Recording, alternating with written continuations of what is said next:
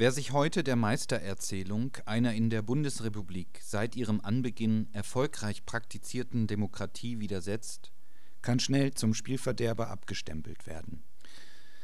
Immerhin schadet er dem normalisierten Standort Deutschland, dessen symbolisches Kapital maßgeblich von seinem Ansehen in der Welt abhängt.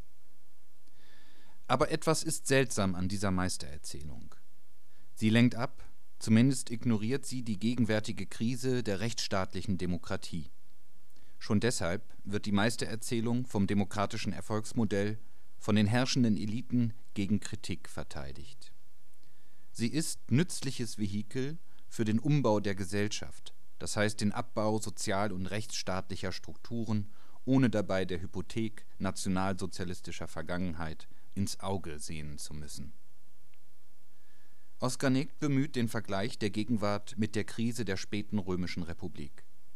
Er schreibt, Cicero spricht für seine Zeit von einer res publica, amissa, also einer verloren gegangenen Republik. Zwar funktionierten die republikanischen Traditionen und Institutionen alle noch, und der Senatus Populusque Romanus verkörperte das Zentrum der Welt. Noch wurde im Senat die Politik Roms diskutiert, und dennoch hatten viele Menschen den Eindruck, dass sich in dieser Zeit eine andere Realität herausbildet. Ein Indiz: Wenn Pompeius oder Caesar in den Senat kamen, hat kein anderer mehr das Wort ergriffen die Rhetorik der Senatoren verschwand zunehmend aus dem politischen Geschehen, was Cicero sehr genau als Zweiteilung der politischen Wirklichkeit Roms registrierte in eine offizielle Wirklichkeit und eine darunter, die sich schon nach ganz anderen Mustern und politischen Ritualen in Richtung Prinzipat organisierte und damit letztlich auf die Abschaffung der republikanischen Institutionen hinauslief eine vergleichbare Gefahr unterschwelliger Verschiebung im demokratischen Gefüge, wie Negt es nennt, existiert auch heute, so dass sich etwas Ähnliches mit dem demokratischen Rechts und Sozialstaat als spezifische Ausgestaltungsform westlicher Demokratie wiederholen könnte. Die Virulenz einer zweiten, unterschwelligen gesellschaftlichen Realitätsschicht in der sich die herrschenden Eliten von der Demokratie zusehends verabschieden und die Praxis sowie die Mentalität eines autoritären Staates annehmen, ist jedenfalls auch heute zu erkennen. Der Kölner Staatsrechtler Otto Depenheuer, dessen Streitschrift Selbstbehauptung des Rechtsstaates vom Bundesinnenminister Wolfgang Schäuble in Bezug auf die Sicherheitspolitik im Kampf gegen die Bedrohung durch den globalen Terrorismus als Lektüre empfohlen wird argumentiert zum Beispiel in der Tradition von Carl Schmitt und fordert ein sogenanntes Feindstrafrecht, das jederzeit gegen Personen angewandt werden soll, die die politische Existenzform der verfassten Gemeinschaft aktiv negieren, die Verfassung des Staates gewaltsam verändern wollen. Als Feinde hätten diese Unpersonen ihre bürgerlichen Rechte verwirkt, da sie sich gegen die geltenden Rechtsnormen wenden. Er schreibt Verfassungstheoretisch hat er, der Feind, keinen Anspruch, nach Maßgabe der Rechtsordnung behandelt zu werden, die er bekämpft. Und er hat diesen Anspruch deswegen nicht, weil er sie bekämpft. Die Logik dieser Argumentation läuft auf den von Ernst Fraenkel so bezeichneten Doppelstaat hinaus, der auf seinem Territorium Internierungslager oder Konzentrationslager kennt, in denen die Normen des Rechtsstaates außer Kraft gesetzt und die Insassen der staatlichen Willkür ausgesetzt sind Fraenkel hatte für diese Form die Bezeichnung des Maßnahmenstaates. Nach derselben Logik haben die USA das Gefangenenlager Guantanamo eingerichtet. Depenheuer schreibt, der Feind ist die Negation des Bürgers im Status civilis. Er steht als Mensch außerhalb des Gesellschaftsvertrages, aus ihm kann er keine Rechte für sich herleiten.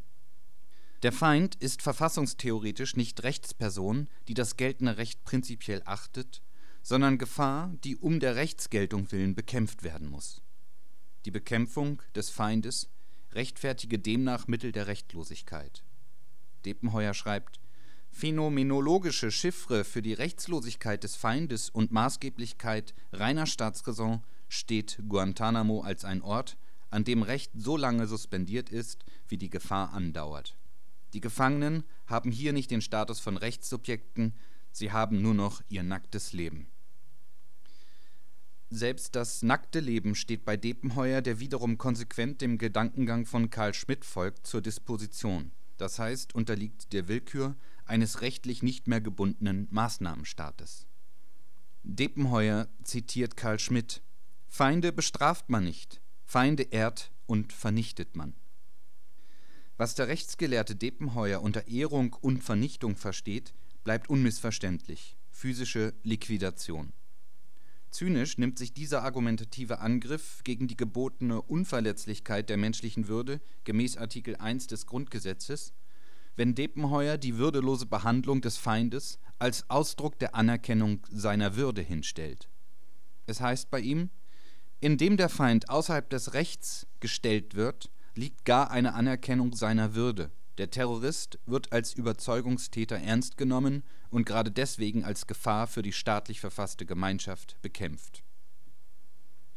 “Immerhin räumt Depenheuer ein, dass das Feindrecht als reines Gefahrenabwehrrecht auf Prognosen beruhe, die sich auch als falsch erweisen können, so dass der Fall mitbedacht werden müsse, dass der vermutete Feind keiner ist, die Gefahr, die von ihm auszugehen scheint, in Wahrheit nicht existiert. Insofern bestehe eben diese einzige Ausnahme in Hinblick auf die Rechtlosigkeit im Vergleich zur rechtsstaatlichen Normallage, dass der Staat dem terrorverdächtigen Feind also jedenfalls ein subjektives Recht zugestehen müsse, nämlich auf gerichtliche Klärung seines Statuses als feindlicher Terrorist oder als bürgerlicher Verbrecher.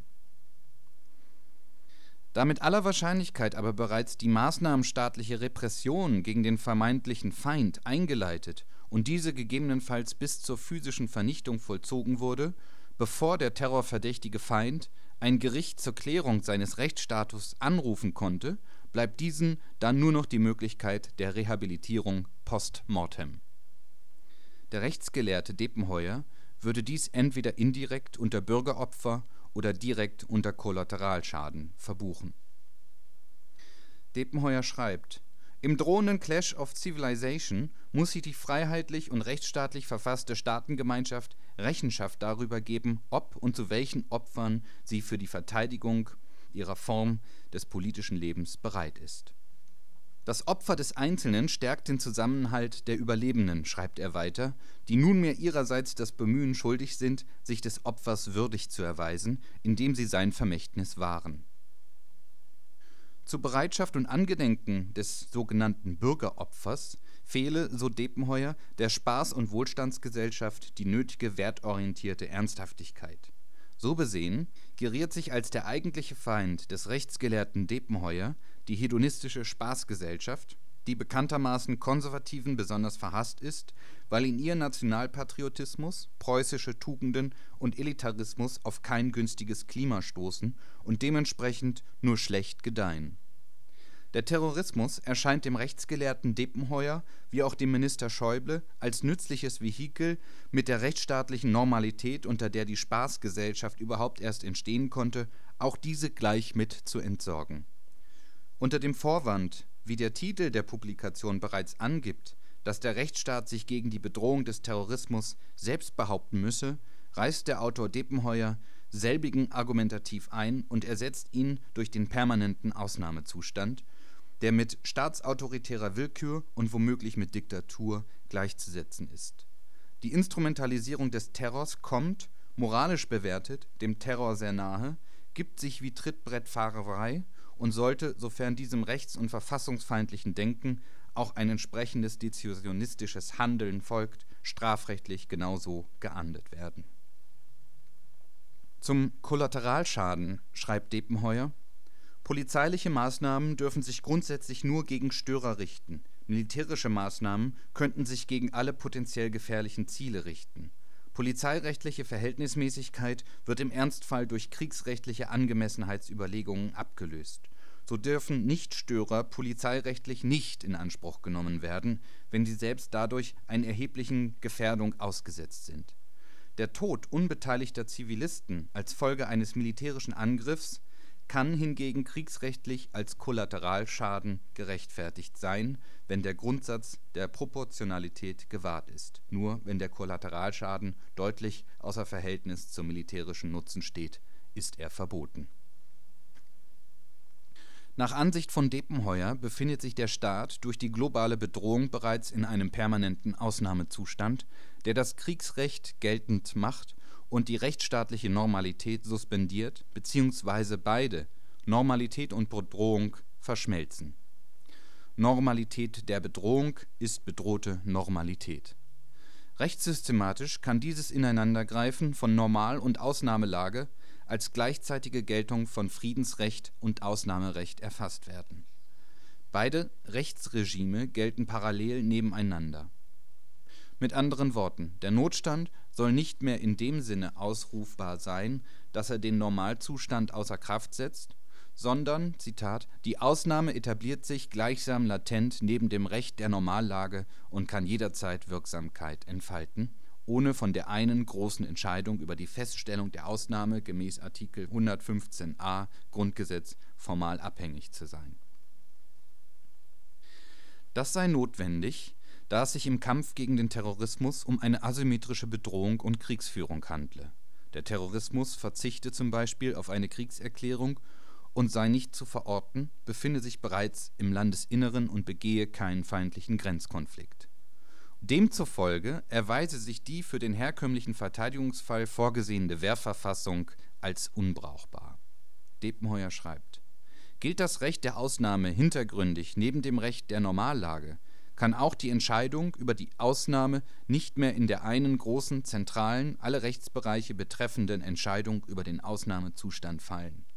Sie vollzieht sich vielmehr im Einzelfall nach Maßgabe konkreter Bedrohungslagen die Entscheidung über den Ausnahmezustand soll also, wenn es nach dem Rechtsgelehrten Depenheuer geht, im Sinne eines präventiven Sicherheitsstaates nicht mehr vom Bundestag mit Zustimmung des Bundesrates gemäß Art. 115a Grundgesetz allgemein und generell erfolgen, sondern individualisiert, personenbezogen und im Einzelfall.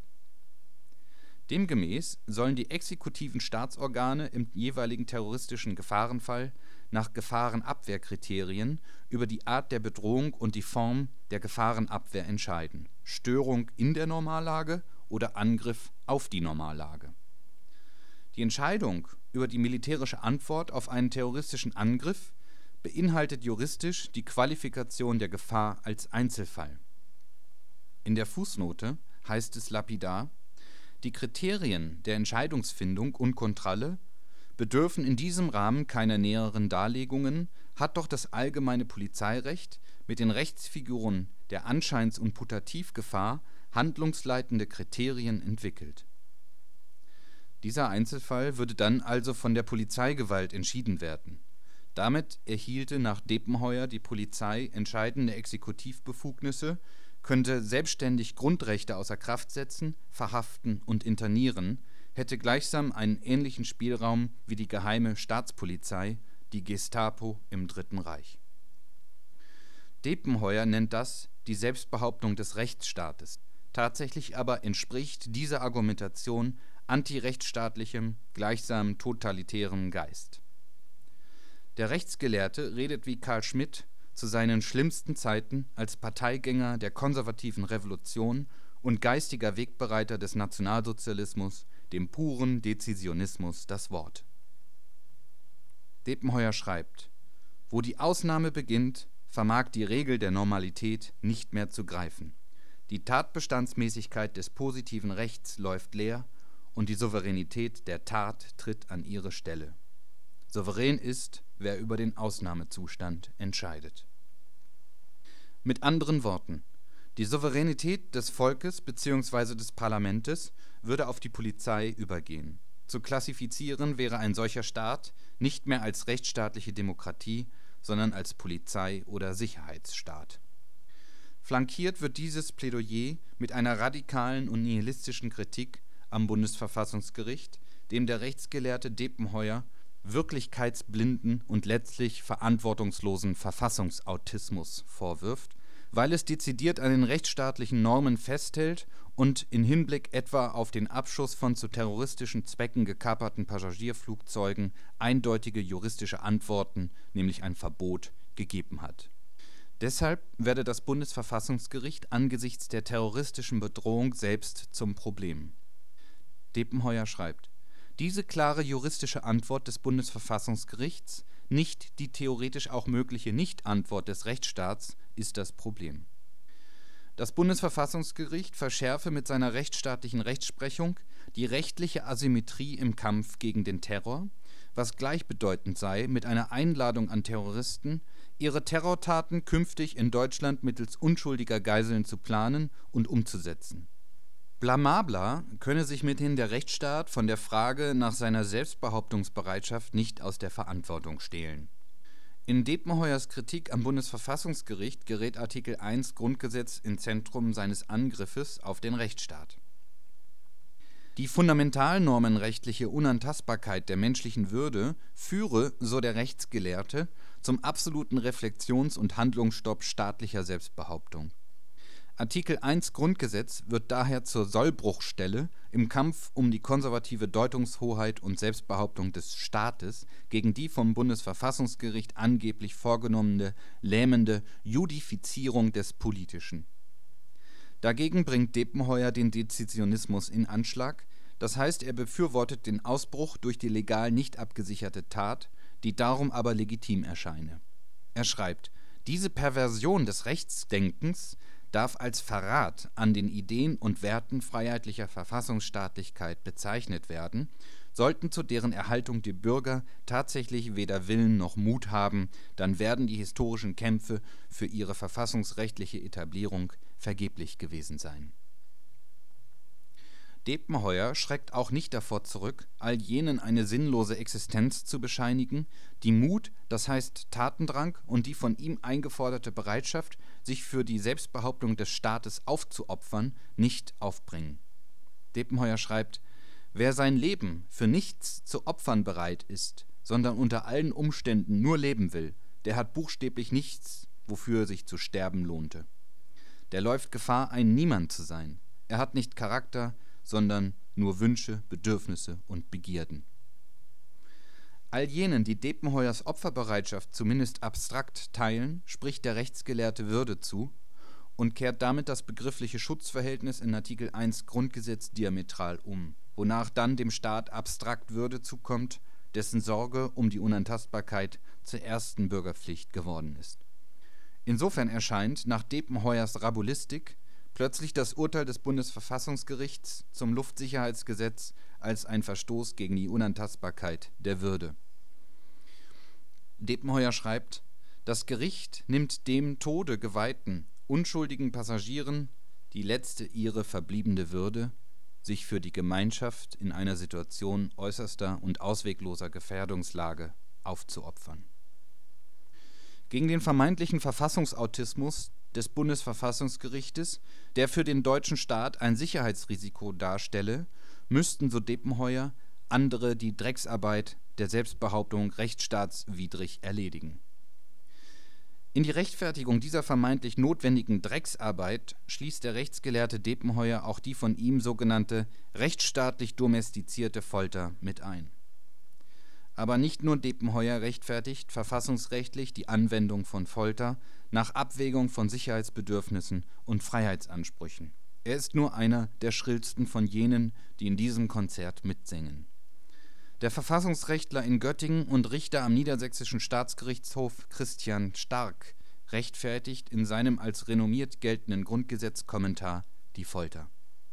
Ebenso der Heidelberger Staatsrechtler Winfried Brugger sowie indirekt der Würzburger Staatsrechtler Horst Dreier, der freilich nur abstrakt davon spricht, dass der Schutz der Menschenwürde den Rechtsgedanken rechtfertigender Pflichtenkollision in der Abwägung zwischen der Verletzung der Würde des Täters und der Opfer nicht a priori ausschließen dürfe. In der Fußnote 437 verweist dann aber Dreyer auf eine Schrift seines Assistenten Fabian Wittrek, in der dieser wiederum eine präventivpolizeiliche Folter, wie es heißt, in bestimmten Situationen für gerechtfertigt hält Dreyer wurde von der SPD als Richter für das Bundesverfassungsgericht nominiert und sollte nach zwei Jahren dessen Präsident werden. Die CDU hatte sich dagegen gestemmt, allerdings hauptsächlich wegen dessen Plädoyer für eine Lockerung des Embryonenschutzes in der Forschung. Diese noch wenigen, sehr wohl aber einflussreichen Juristen beziehen ihre Argumente aus den USA, wo man in der Debatte um die Legalisierung von Folter schon etwas weiter fortgeschritten ist, etwa von dem linksliberalen Anwalt und Professor in Howard, Alan M. Dershowitz. Und sie nennen es beschwichtigend Rettungsfolter, Anwendung unkonventioneller Methoden oder robuste Befragungsmethoden. Es bleibt aber, was es ist, verfassungs- und menschenrechtswidrige Folter. In der liberalen Presse finden solche Angriffe auf das rechtsstaatliche Denken wichtigen Widerspruch. Der politische Korrespondent der Zeit Heinrich Wefing schreibt, derlei Gedanken, gemeint ist die Rechtfertigung von Folter, vermögen offenbar eine erstaunliche Sogkraft zu entwickeln.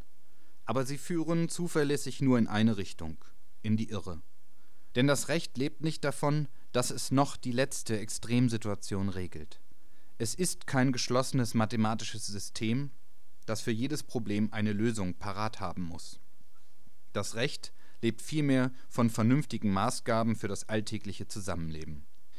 Wichtiger als die juristisch perfekte Lösung für die raffiniert ersonnenen Szenarien mit den tickenden Bomben ist die Achtung vor den Grundprinzipien des Rechtsstaates. Und die bleiben eher gewahrt, wenn ein Einzelner, sollte der Extremfall doch einmal eintreten, das Recht bewusst bricht, als wenn der Rechtsbruch im Vorhinein legitimiert wird eine Gesellschaft, hat unlängst der Karlsruher Verfassungsrichter Udo Di Fabio geschrieben, sollte sich nicht hysterisch in eine Notwendezeit hineinreden, in der jedes Mittel recht scheint, um zu überleben.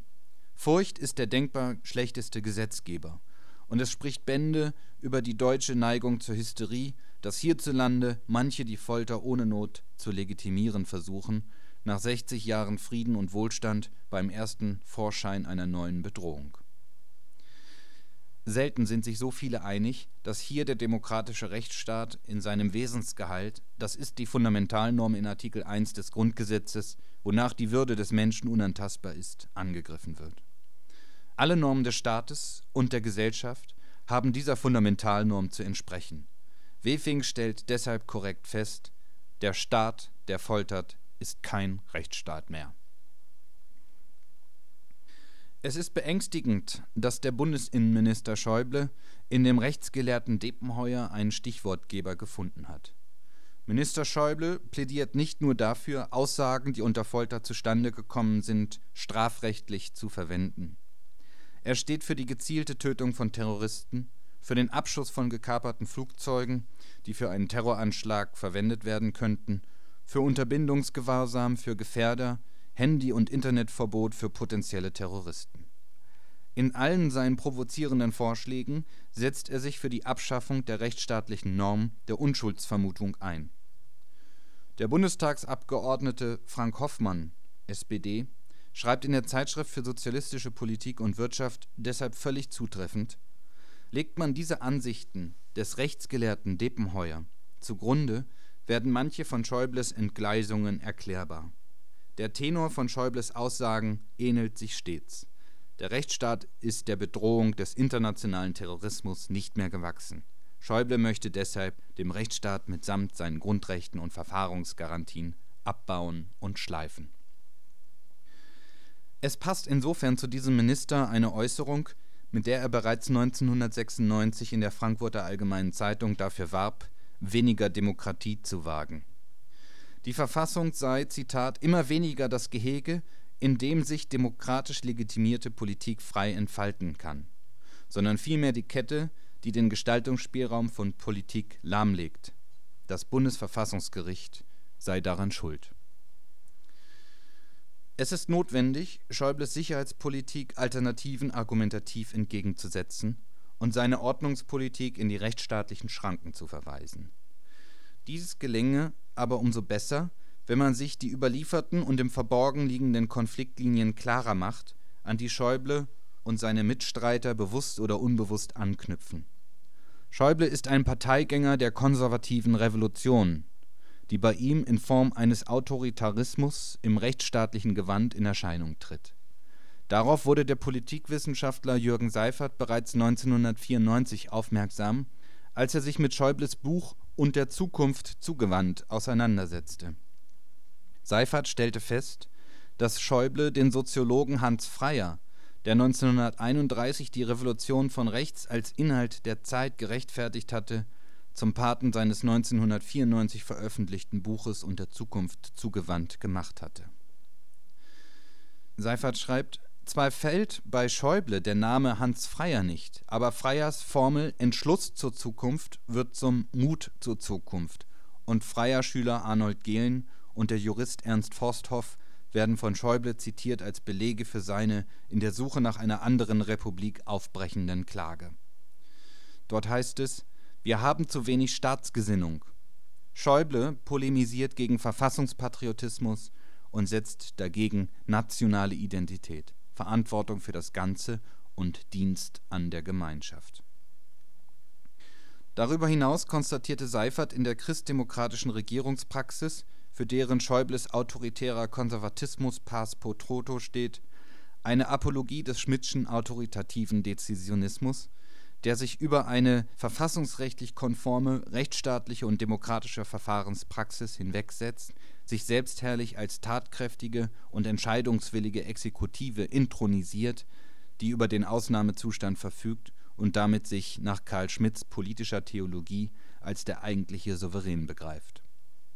Für Seyferth war bereits im Zuge des deutschen Einigungsprozesses nach Artikel 23 des Grundgesetzes die Hinwegsetzung über die Verfassungsnorm gemäß Artikel 146 Grundgesetz also der Vollzug eines Anschlusses ohne gemeinsame Beratung und Schaffung einer gesamtdeutschen Verfassung, die abschließend der deutschen Bevölkerung zur Abstimmung vorgelegt wird, ein deutliches Zeichen für ein neuerliches Erstarken des Dezisionismus. Im EU-Integrationsprozess kam dann dieser zu seinem vorläufigen Höhepunkt. Seyferth schreibt Seit Jahren polemisieren konservative Staatsrechtler und Politiker gegen Staatszielbestimmungen und setzen diese mit sozialen Grundrechten, die für sie vom Teufel sind, gleich. Wenn es aber darum geht, den Vertrag von Maastricht verfassungsrechtlich abzusichern und eine negative Entscheidung des Bundesverfassungsgerichts zu verhindern, dann wird das Teufelswerk Staatszielbestimmung wieder geheiligt. Neben der umstrittenen Verbesserung der Position der Länder gegenüber dem Bund ist die Staatszielbestimmung zu Europa im neuen Artikel 23 die einzig relevante Veränderung des Grundgesetzes. Man wird Schäuble allerdings nicht als absoluten Gegner der Demokratie bezeichnen können.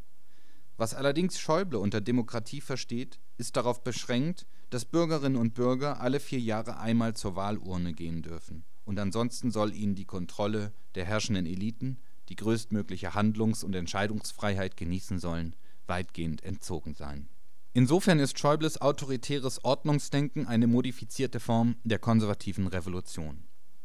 Seyfarth fasst die Modifizierung programmatisch zusammen. Die Rückbesinnung Schäubles auf Denker aus dem Kreis der konservativen Revolution versucht, die machtpolitische und die staatstheoretische Westanlehnung auseinander zu dividieren.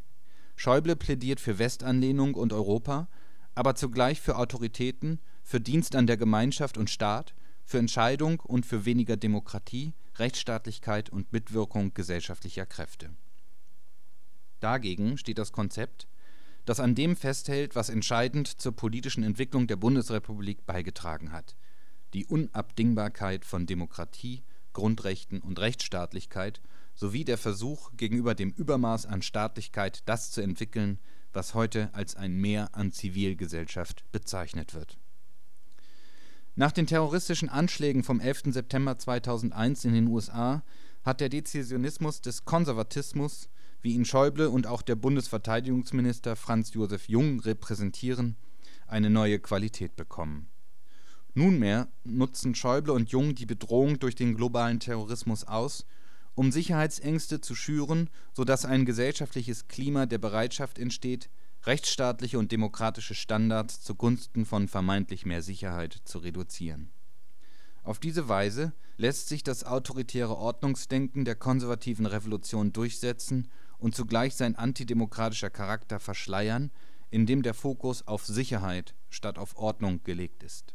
Faktisch läuft Sicherheit zwar auch auf Ordnung hinaus, nun lässt sich auf diese Weise, wie der Rechtsgelehrte Depenheuer verklausuliert, von der Selbstbehauptung des Rechtsstaats sprechen wo es doch um dessen Zerstörung und Ersetzung durch den Dezisionismus geht. An Minister Jung lässt sich die fortgeschrittene Entwicklung des Dezisionismus am deutlichsten aufzeigen. Er hatte im September 2007 in einem Interview für den Focus verlautbaren lassen, er werde ein von Terroristen entführtes Flugzeug, das womöglich für einen terroristischen Anschlag missbraucht werde, abschießen lassen, trotz klaren Urteilsspruch des Bundesverfassungsgericht, das einen solchen Abschussbefehl für verfassungswidrig erklärte. Jung sagt, wenn es kein anderes Mittel gibt, würde ich den Abschussbefehl geben, um unsere Bürger zu schützen. Das ist nach meinem Verständnis eine wichtige Staatsaufgabe. Schäuble hatte einen Tag zuvor in der Frankfurter Allgemeinen Sonntagszeitung die Angststimmung dermaßen angeheizt, indem er, ohne einen konkreten Beweis zu liefern, von der Wahrscheinlichkeit eines atomaren Anschlags durch Terroristen in Deutschland sprach. Jungs Interview im Fokus konnte dann in dieser gezielten Stimmung platziert werden und seine Wirkung entfalten.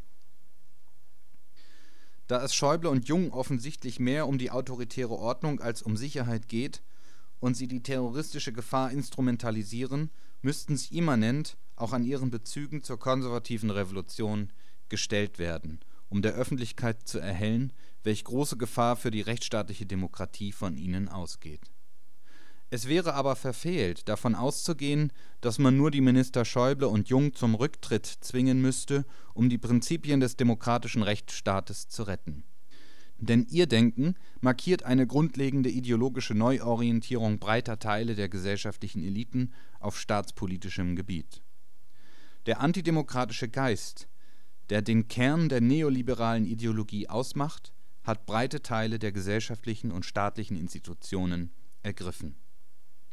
Die gegenwärtigen gesellschaftlichen Entwicklungen geben Grund zu der Annahme, dass sich das bestehende demokratische Rechtssystem für die politisch und ökonomisch Herrschenden zunehmend als formelle Schranke, als unbequeme Fessel ihrer Gewaltausübung erwiesen hat, so dass die rechtsstaatlichen Normen samt der damit verbundenen politischen Grundrechte der Menschen von den Herrschenden missachtet oder sogar niedergerissen werden. Immer dann, schreibt Seifert, wenn die demokratische Legalität bei der Aufrechterhaltung antagonistischer Gesellschaftsstrukturen zur Fessel wird, kommt die Stunde der Theorien von Karl Schmidt an die Stelle des verbindlichen Rechtssystems tritt dann zunehmend Willkür und das Recht der herrschenden Klasse, gleichsam das ökonomische Faustrecht des Stärkeren. Insofern ist es zutreffend, von einer schleichenden Suspendierung des demokratischen Rechtsstaates zu sprechen, bei gleichzeitiger zunehmender rechtlicher Verankerung des Wirtschaftsliberalismus auch im EU-Vertrag. Die sukzessive Verwässerung der sozialen und politischen Grundrechte führt in den autoritären Staat der die kapitalistische neoliberale Wirtschaftsordnung gegen sozial-emanzipative Interessen und Bedürfnisse der Lohnabhängigen oder sozial Abgehängten verteidigt und sich dabei an den Wirtschaftsliberalismus anpasst.